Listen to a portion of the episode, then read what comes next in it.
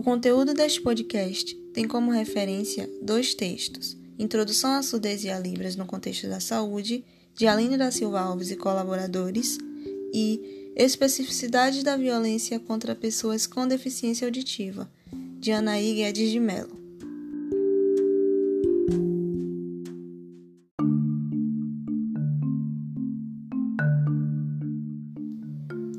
A legislação brasileira que dispõe sobre a língua brasileira de sinais reconhece pessoa surda aquela que, por ter perda auditiva, compreende e interage com o mundo por meio de experiências visuais, manifestando sua cultura principalmente pelo uso de libras, ao mesmo tempo em que considera deficiência auditiva a perda bilateral, parcial ou total de 41 decibéis ou mais aferida por audiograma.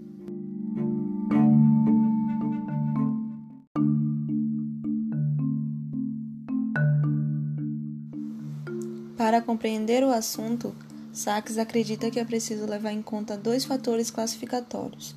O primeiro fator sendo os diferentes graus de perda auditiva, os quais podem ser leve, moderado, severo ou profundo, e o segundo fator sendo quando ocorreu a perda auditiva, isto é, se ela ocorreu na fase anterior à aquisição da língua oral ou na fase posterior à aquisição da língua oral.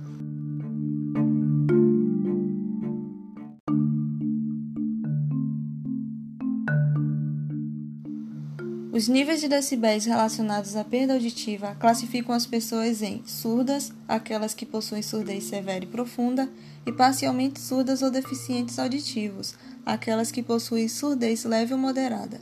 No grau leve, o nível de decibéis pode chegar a 40. As pessoas que possuem esse nível de perda auditiva têm dificuldade na percepção dos fonemas e de vozes fracas ou distantes, e, geralmente, problemas articulatórios ou dificuldade de leitura e ou de escrita, porém não demonstram dificuldades na aquisição da língua oral. No grau moderado, o nível de decibéis está entre 40 e 70. As pessoas que possuem esse nível de perda auditiva demonstram atraso na aquisição da língua oral e, às vezes, maiores problemas linguísticos. No grau severo, o nível de decibéis está entre 70 e 90. No grau profundo, o nível de decibéis é superior a 90. Nestes dois últimos graus, a aquisição natural da língua oral é comprometida. A surdez ocorrida na fase pré-lingual classifica as pessoas com surdez congênita, ou seja, aquelas que nasceram surdas, pessoas com surdez adquirida, ou seja, aquelas que perderam a audição na infância, ou pessoas com surdez hereditária, que é um tipo de surdez causado por mutação genética. A surdez ocorrida na fase pós-lingual classifica pessoas com surdez adquirida após a fase de desenvolvimento da língua oral.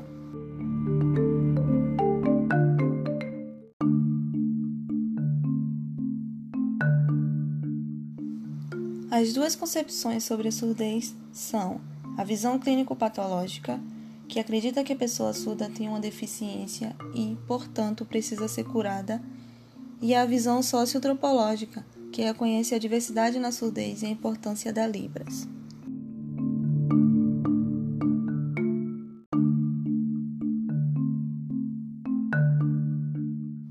Quando tratamos acerca do uso de Libras e da cultura surda, é preciso se atentar para o reconhecimento da diversidade na surdez. Entre algumas denominações estão Surdos sinalizados ou não oralizados, que são aqueles que preferem utilizar a Libras, tem o termo surdo com S maiúsculo como identidade cultural e, portanto, se reconhecem enquanto pertencentes à cultura surda. Os surdos oralizados são aqueles que possuem mais habilidades com a língua oral se comparado com os surdos não oralizados.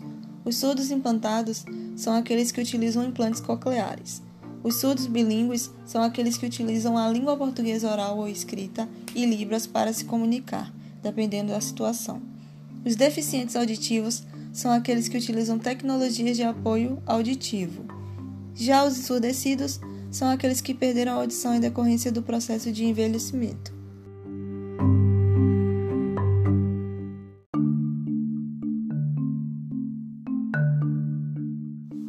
Por fim, Atentar-se para a diversidade na surdez é também perceber que pessoas surdas sofrem violências de formas distintas, podendo estas ter caráter físico, psicológico ou patrimonial, as quais sempre são atravessadas por contextos socioculturais e por relações de poder.